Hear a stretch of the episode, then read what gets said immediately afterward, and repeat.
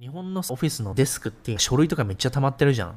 オフィスのテーブルが小さいしさ、それと一緒、それと似てて、まあマニュアルなんですよ。日本でください。日本のオフィスってこんな感じで、狭いわ、汚いわ、書類とかめちゃめちゃあるわ、こんな感じでしょ？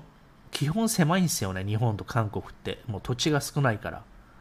でこんなごちゃごちゃしたオフィスね、私見たことないですよ。欧米で働いて、過去の経験で。うん、こんな狭いのない。まあでも職種でもよると思うんですけどね。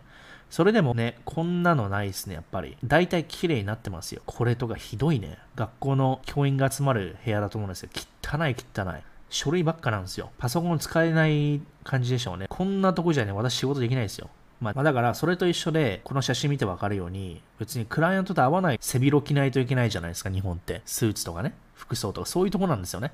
無駄なフォーマリティっていうの？それと一緒で何が言いたい、オンラインでネットでね、もう仕事できるのに大体。なのに、無駄なフォーマリティでね、いやいやいや、仕事サボってるかもしんないからみたいなさ、もしくは仕事ってのはネットでやってるの慣れないから会社の文化でね。それは北米でもありますよ、うん、あのトラディショナル伝統的な会社はネットで完結させてもそれは仕事と言えないみたいな感じでオフィスに来てください。あんま意味がないのに。だからこの背広とかワイシャツ着る意味ないのに日本ってよくありますよね。海外に住んでて背広着てる人をね、見ることがないんですよ、そんなに。で、これってなんでなんだろうって思ったことあるんです日本だと人口ピラミッドがさ、日本はさ、もう年寄りばっかりじゃないですか。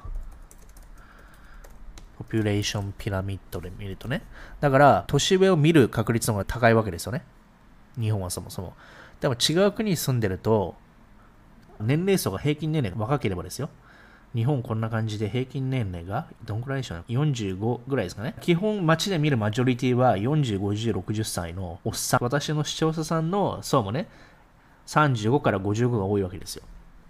でもこれ国によってはさ、例えばフィリピンとかって平均年齢30切ってると思うんですよね。フィリピンこんな感じですよ、マジで。やっぱ平均年齢25ぐらいですよね。寿命が低いのと、あと子供ね、キリスト教でね、意味不明で不妊しないんで、ボンボンボンボンで10人とか15人産んでるんですよね。だから、年配層見るね、方が少ないわけですよ。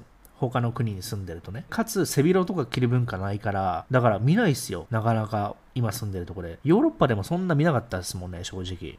うん。だから日本だけかなって思うんですよね。まあ。